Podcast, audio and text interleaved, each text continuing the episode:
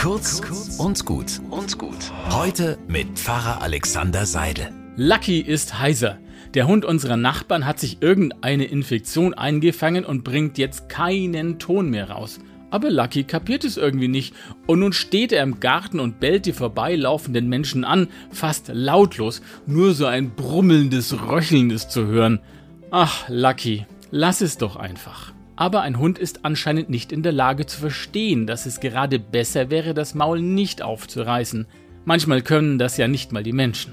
Es gibt so Leute, die zu allem ihren Kommentar abgeben müssen und du stehst daneben und denkst, ach, lasse es einfach. Es kommen doch eh nur die gleichen Parolen wie immer, du kommst dir vor wie der große Welterklärer und merkst gar nicht, dass die anderen schon längst abgeschaltet haben, weil es ihnen vorkommt wie das heißere Gebell eines Hundes, der nicht merkt, wann Schweigen besser gewesen wäre.